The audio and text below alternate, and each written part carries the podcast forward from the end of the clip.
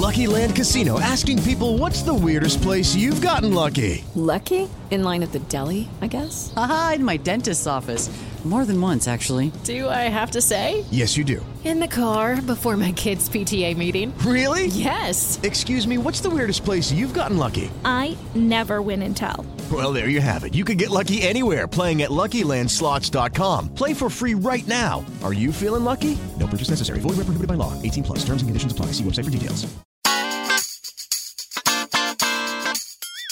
Hola Fortuna, ¿cómo estás? Muy bien, ¿tú, Carlos? Yo hoy vengo contentote porque nos vas a decir qué podemos hacer para enchularnos los genitales. ¡Ay, cachito! Vamos a hablar de tatuaje, de piercing, de cirugías, de piedritas que se colocan sobre los genitales, tanto en hombres como en mujeres. Así es que preparados para este podcast. Ay, Fortuna, hay algunos que nomás de escucharlos ya me dolieron. ¡Comenzamos!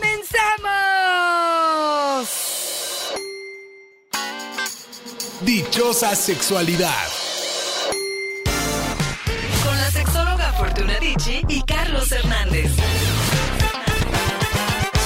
La verdad es que sí, Fortuna. Estuve revisando información para este tema y nada más de leerla y de ver las imágenes ya me dolió. Ay, yo te iba a decir que yo cuando vi las imágenes fue cuando justamente dije, este es un podcast que tenemos que hacer porque realmente creo que se ha creado en la sociedad muchas inseguridades a partir de nuestros genitales. Antes, todos los genitales eran los mismos.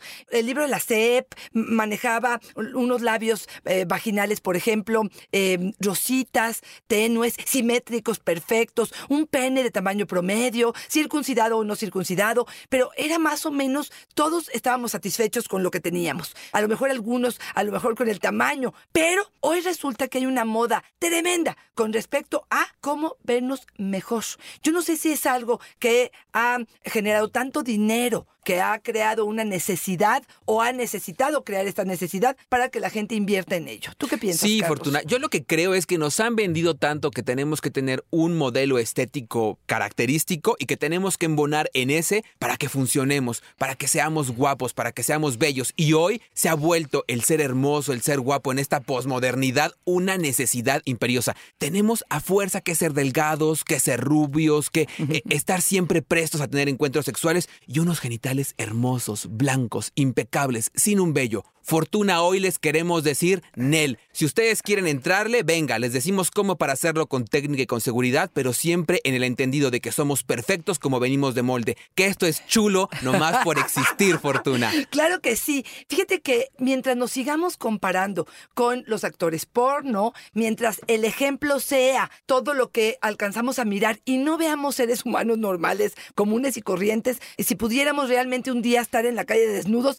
podríamos ver la diversidad tan grande que existe en genitales. Nos han vendido que la belleza es tersa, limpia, eh, No joven, no huele, y de pronto nos damos cuenta pues que esto no es cierto. Pareciera, yo de pronto digo que pareciera que queremos eh, simular a una Barbie, donde los genitales son totalmente Claro, planos, claro. no existe ni siquiera esta carnosidad alrededor de los labios que existe ya sea por obesidad o por un poquitito de este mm, cuando nos embarazamos, por ejemplo, por partos que cambió la tonalidad por la edad y de pronto tendríamos que simular estas imágenes de modelos y de actrices pornos que me parece que es lamentable. Y fíjate que quisiera empezar con pan, que es justamente lo que estamos hablando ahora. Yo tengo que confesar que nunca me han gustado mi vagina. Me parece fea, muy morena. Si pudiera, me la blanquearía de la parte exterior para que quedara como las modelos de las revistas porno. Fíjate, yo a a ella le empezaría diciendo, te pido por favor que empieces a mirar pornografía, pero de gente común. Deja de mirar a estas eh, superproducciones que lo que hacen que esta mujer es que ya tiene un blanqueamiento en labios vaginales, en ano, ya está hecho, que ahorita te voy a dar ese tip. Pero antes quiero decirte, ve un sinfín de vulvas que son exactamente iguales a la tuya o más obscuras y que todas son bellas. Porque en la medida en la que nos sintamos a gusto con nuestro cuerpo, es que podamos darle la bienvenida al placer de una forma distinta. ¿Sabes ¿no? cuál sería un muy buen ejercicio, Fortuna? Este libro que venden y que he visto en muchas librerías y en todas partes, que se llama El libro del pene y el libro de la vagina, que vienen puras fotografías con un montón de penes, con vello, sin vello, colores asiáticos, mexicanos, de todos lados. Y nos sirve mucho para entender que cada cuerpo es diferente, que ningún pene, ninguna vulva, ningún, nada es es igual, pero no deja de ser bello por tener características específicas, Fortuna. Yo Así creo que es. justamente en esa diversidad es que radica el hecho de que sea tan bello. Nunca vas a encontrar uno igual, Fortuna. Totalmente de acuerdo, pero si es que ella quisiera. Pues órale. Pues órale, ahora sí te digo, corazón, hay cremas, hay láseres que pueden hacer. Hay cremas que puedes utilizar tú en casa para blanquear los labios y el ano, la zona anal, el periné. Quiero que quede bien claro. Si eres de piel muy sensible, puede irritarte, puede quemarte y puede provocarte hasta una infección. Entonces, sí sería muy importante que lo pruebes en alguna parte de tu piel para saber si va a hacer reacción y ponerte poquito para que esto vaya incrementándose. Mi recomendación es definitivamente ir con un dermatólogo, plantear esta situación y hacerlo a través de un procedimiento como más cuidado, eh, que pueda realmente tener los cuidados que sean necesarios, ¿no? Entonces, bueno, te digo, está el láser, que bueno, claro que va a ser un procedimiento un poquito más Claro. caro, pero valdrá la pena y existen eh, geles y pomadas que pueden hacerlo, ya sea tú en casa, ¿no? Ya me gustaría mucho hacer énfasis en que sería maravilloso e ideal que acudieran con un especialista para hacerlo, hacer con el acompañamiento y lo que siempre decimos, si ya decidimos hacerlo, hacerlo e invertirle, porque así habrá algunos que sean más económicos y algunos que sean más caros. Tal vez estos que son más caros nos ayudarán a garantizar que nuestra salud no está en riesgo. Exactamente, totalmente de acuerdo. Fíjate que me gustaría empezar probablemente con algo que no sé si sabes. que Ok, existe, venga, venga. Pero bueno, vamos a plantear el primero que sería retirar por completo el vello, tanto en genitales masculinos como en femeninos. Aguas aquellos que estén pensando en hacerlo,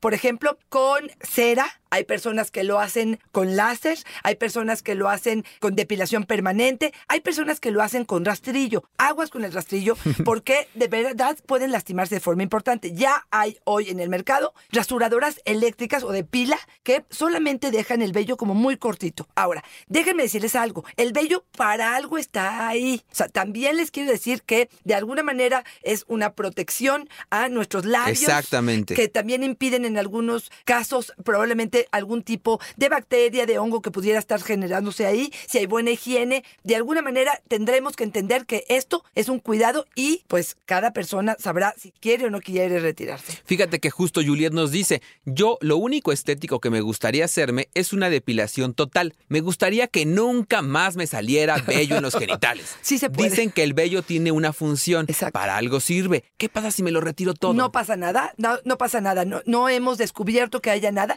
Fíjate que hay una teoría que habrá que, que plantearla, es que el olor de la vagina, que es un olor, y ojo con esto, que genera feromonas, estas hormonas que atraen a la persona con la que estamos probablemente, pueden disminuir de una forma mínima Ok. a partir de que retiremos Se totalmente retire. el vello. Pero probablemente la pagamos con tal de no tener que seguir en esta búsqueda de algo definitivo con respecto a retirar completamente el vello. Y aquí quiero decirles que hay varias cosas. Hay despunte, este, hay, hay personas que lo hacen con una plantilla. Ponen la plantilla y solamente retiran lo de alrededor, ya sea que dejen solamente una línea o que realmente hagan una figura. Me tocó estar con una eh, mujer en un salón de belleza que estaba planteando de verdad hacer la inicial de el nombre de su pareja. Se me, se me figuró como en las películas Fortuna cuando les ponen el coco en la cabeza para cortarles el cabello y que les quede parejo así. Claro, no, claro. yo no. Oye, ¿tú qué? ¿Tú, tú, tú, el recorte de... Sí, sí, Yo también supuesto. creo, ¿no? Sí, o sea, que- sí, una recortadita... Sí, por supuesto, por siempre supuesto. viene muy bien. Isa nos dice, me encantaría quitarme el prepucio porque siento que mi pene se ve muy feo con él. Tengo 42 años. ¿Aún podría hacerlo o ya estoy muy grande? A ver, fíjate que aquí busqué algo que me pareció importante y es que la Organización Mundial de la Salud dictamina que si una cirugía no es necesaria, Exacto. a pesar de que sea algo que la persona quiera, y esto es algo bien confuso, no es algo sano. ¿Y por qué te digo que es bien confuso? Porque bueno, ¿hasta dónde esta necesidad emocional o esta necesidad de sentirme a gusto con mi cuerpo es algo que tendría que tomarse en cuenta? Y la palabra necesaria yo la pongo entre comillas. Pero yo te diría, tienes que saber cuáles son los riesgos. Claro que no es lo mismo a los ocho días la circuncisión, que yo hasta ahorita no he sabido de nadie que se queje. ni que haya chillado en la edad adulta o que tenga un recuerdo sobre esto, a hombres que en la edad adulta hacen este retiro del prepucio y que pueda ser algo pues doloroso o que pueda generar más problemas. Yo creo que esto lo tiene que hablar con un urólogo definitivamente, que sería de todas maneras quien haría esa eh, circuncisión y ver cuáles son los pros y los contras y cuál nos conviene más. Muchos hombres o mujeres que han hecho un sexo oral sobre un hombre que tiene el prepucio, dice que jugarla con la lengua, con ese prepucio, retirándolo, ha sido una de las experiencias más satisfactorias que existen. Entonces, pues habrá que sopesar, ¿no? Y también me han contado, Fortuna, que esa parte es como muy sensible cuando tienes el prepucio. Entonces la cabeza del pene se vuelve muy sensible porque siempre está cubierta. Cuando la descubres, se vuelve todavía más sensible. Entonces, yo digo, si no lo necesitamos tanto, si no nos está afectando tanto emocionalmente, yo digo que ve- verlo ahí con capuchón, pues a quién le quita algo, Fortuna. También puedo pensar que este hombre este, ya vivió 30 años así y dice, quiero descubrir una nueva forma de vivir mi pene. No lo sé. Va, va a tener que ser una decisión que él tome. Ay, no, imagínate. Mira, nada más piensa en la cortadota que te van a hacer y en la recuperación ya, y tú me dices si quieres. Claro, por supuesto que sí. Fíjate que otra de las cosas que se puede hacer en genitales que me llamó muchísimo la atención es, vamos a pensar que a mí me gusta mucho mi y yo no me lo quiero quitar. Bueno, pues lo nuevo es un tinte especial para genitales. es un tinte como el que se pone en el cabello, en la cabeza, pero que se permite genitales porque es mucho más sensible.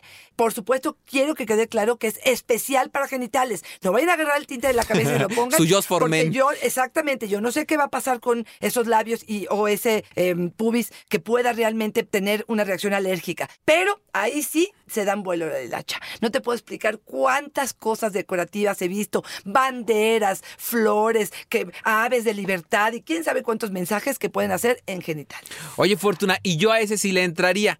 Porque sabes que desde mi, de- desde mi visión de lo estético, qué feas se ven las canas en los genitales. Yo Ay, ahí no sí, por ejemplo, ah, yo, ¿sí yo sí. molestan? Yo, yo sí, ahí, sí- Ay, ¿a ahí sí me pondría un rubio. Yo sí me pondría un rubio. para poder verlos. Sí, sí se ven. Sí se ven. Pero además, lejos de que te lo vea la pareja, o sea, a lo mejor tú lo ves y sí Ok. Dices, ay, como Mm, que sí, no me gustaría tanto tenerlo. Yo fíjate que a ese sí le entraría. Sí me pondría mi, mi rubio cobrizo sin problema.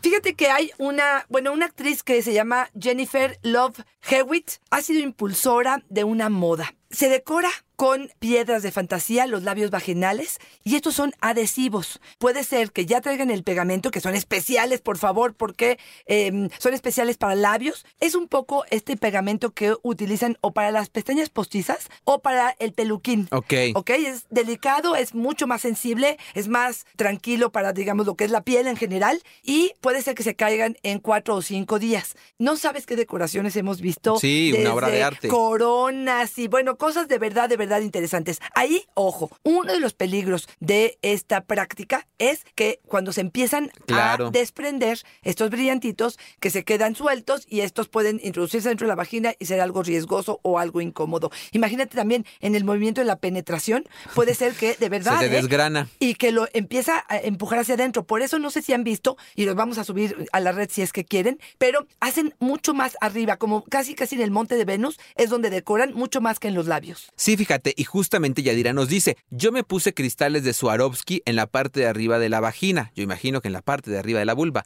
donde está el vello. Exacto. No se los recomiendo a nadie. El pegamento que usaron me dio una irritación terrible. Después me ardió mucho para retirarme las piedras y algunas me cayeron en la vagina. Fíjate, ahí me parece a mí también bien peligroso. Hay gente que se pone estas piedritas en los vellos. Tanto en hombres como en mujeres, como si fueran Ah, decorativos de los que se ponen en el cabello. Ok. No sé si vas viendo cómo van las piedritas brillando en el pelo. Bueno, pues igual lo hacen, pero en el vello de los genitales. Esa sería otra de las cosas que Y con Swarovski, imagínate cómo ha de brillar eso como en discoteca.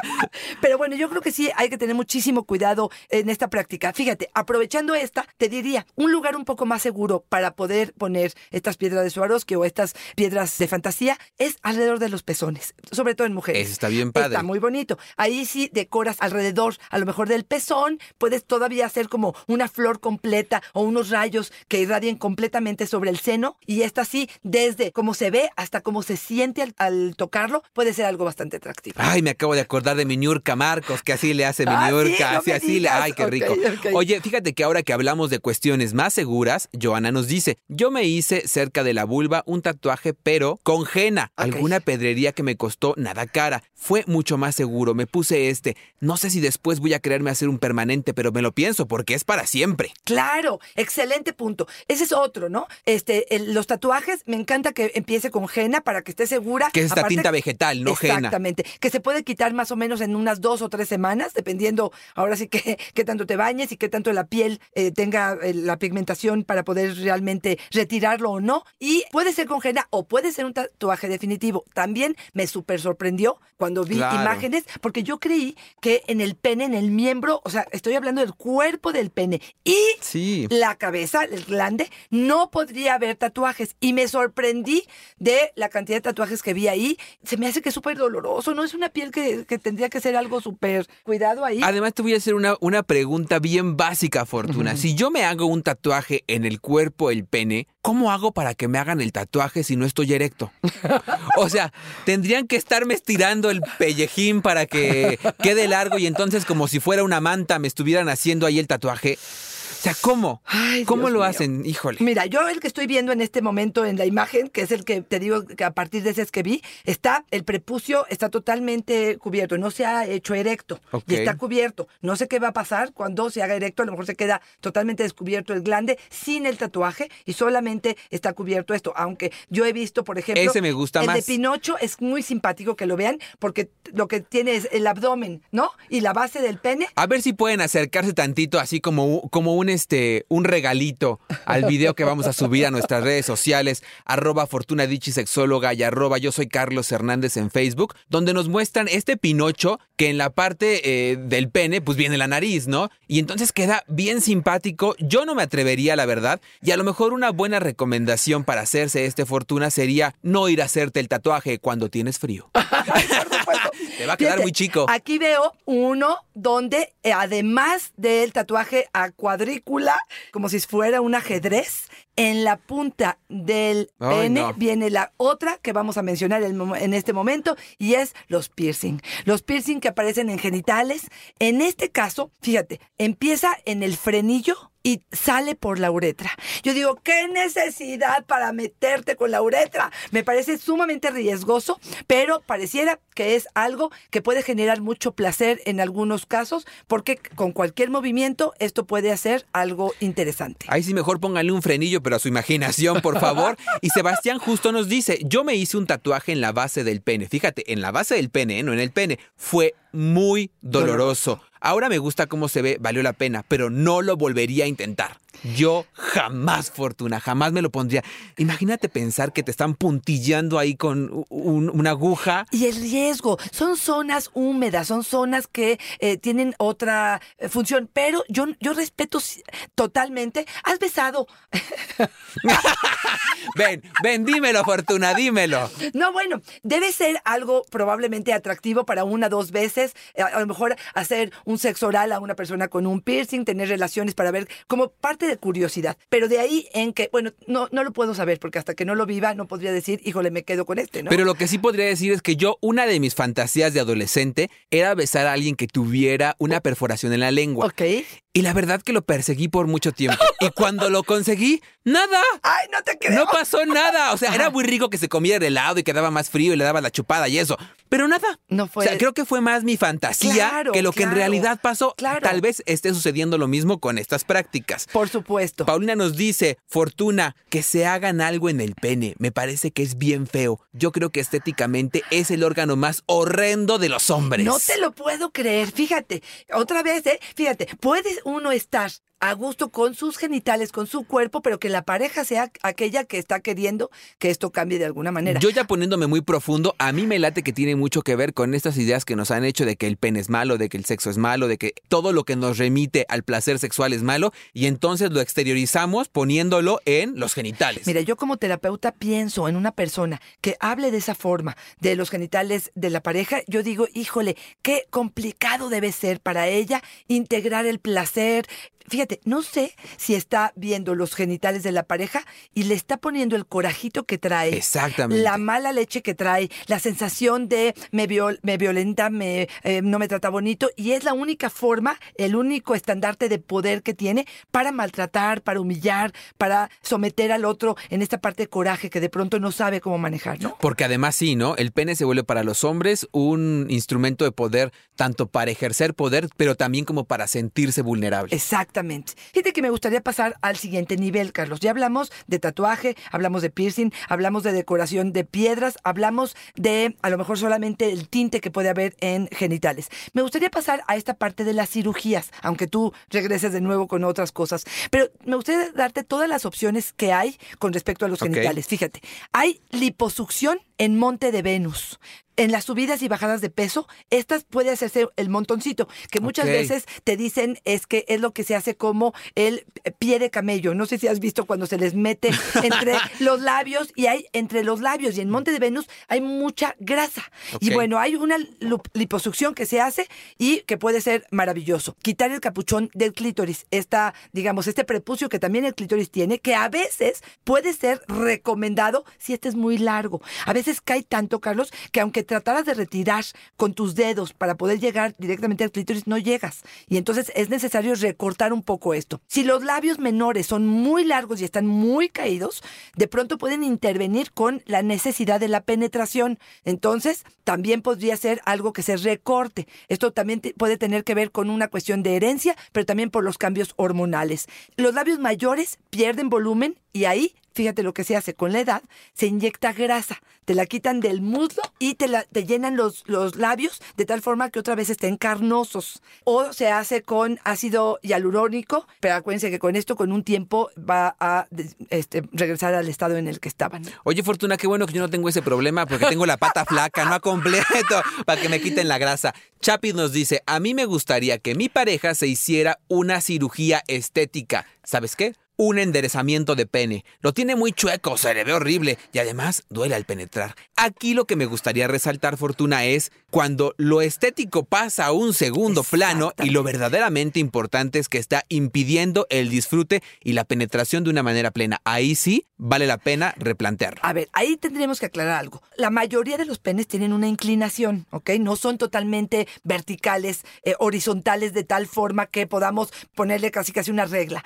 Pero cuando eh, de pronto hay una curvatura importante, a lo mejor no sabemos qué es. Puede ser fimosis, puede ser la enfermedad de Peyroné, puede ser que hubo una fractura peneana y no la atendieron en su momento, puede ser que se hicieron adherencias y por eso es que esta curvatura está siendo importante. Entonces, de entrada, una visita a un urólogo sería para un buen diagnóstico. Pero si me quitas todo eso y lo único que tengo que decirte es, cada vez que me penetra me duele, claro que sería un motivo por el cual tendríamos que visitar o a un urólogo o a un ginecólogo. A lo mejor su curvatura es normal y la que tiene el problema eres tú. Con tu vagina de alguna manera, no sé si tienes la eh, matriz invertida, no sé qué es lo que hay ahí que pudiera estar generando este problema o si realmente el problema es su curvatura y ver de qué manera la podemos mejorar. No sé si es una cuestión de circuncisión, no sé si es de veras que hubo algún daño en algún momento y no se dieron cuenta o una enfermedad. Ay, que no sea mala, que le eche aguas, que le diga a la derecha, a la derecha, a la derecha, a la izquierda, a la izquierda. Oye, Fortuna, ya que andamos en estas, ayúdame a cazar mitos y dime.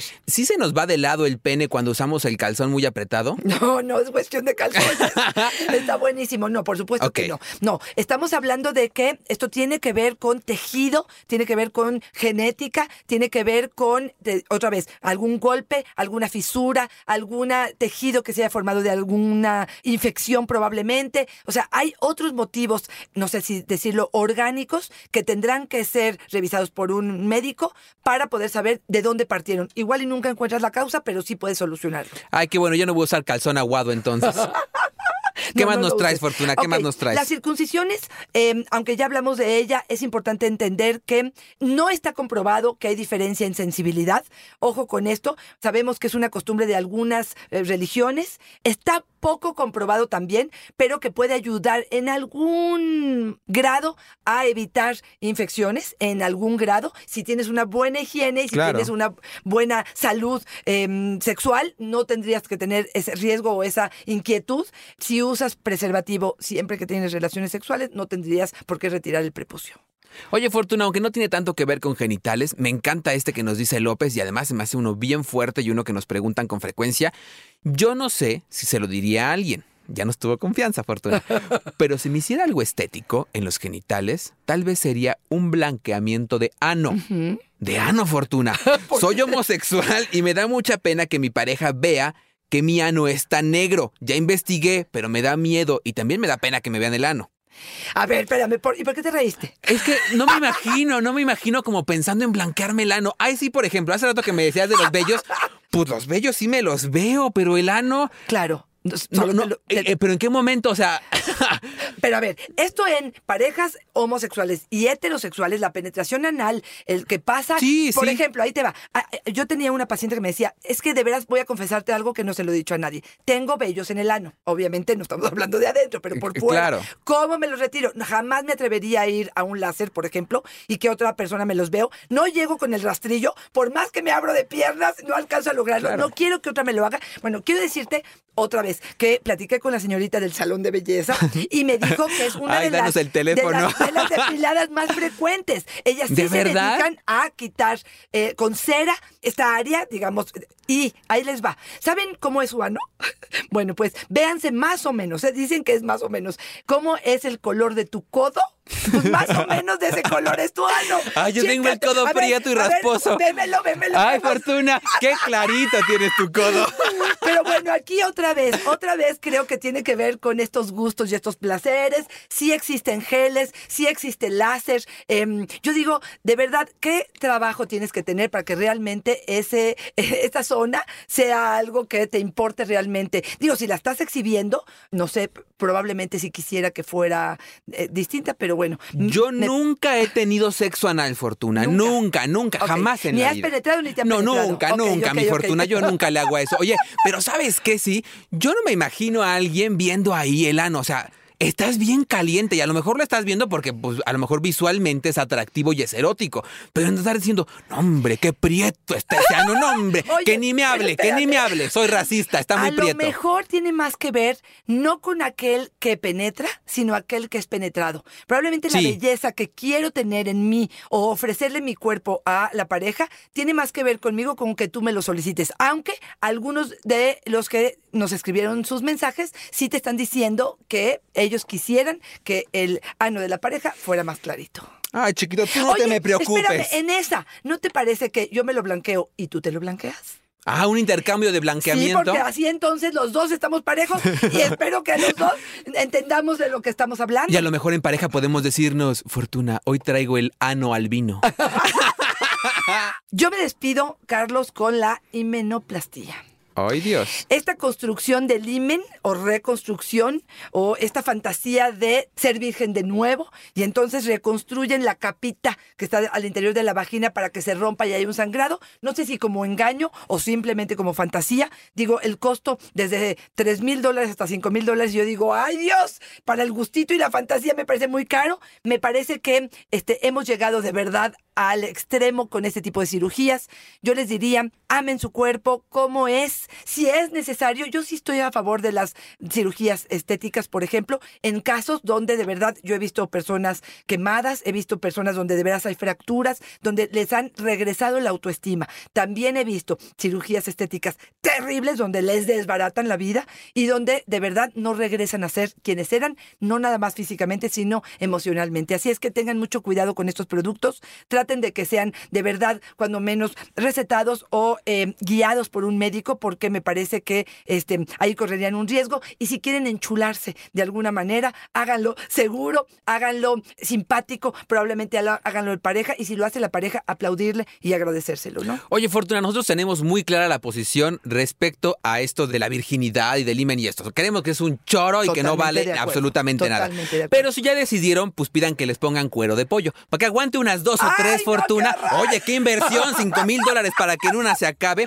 Yo me quiero despedir con Julius Fortuna, que nos dice, yo no entiendo para qué se hacen tanta cosa en los genitales. Si son hermosos, me parece que deberían de aprender a conocerse y disfrutarse, dejar a un lado los estereotipos para entender que así nos mandaron perfectitos. Perfecto, me encanta, me quedo con él. No hacemos juicio fortuna porque cada quien hace con sus genitales y su ano al vino lo que le da la gana.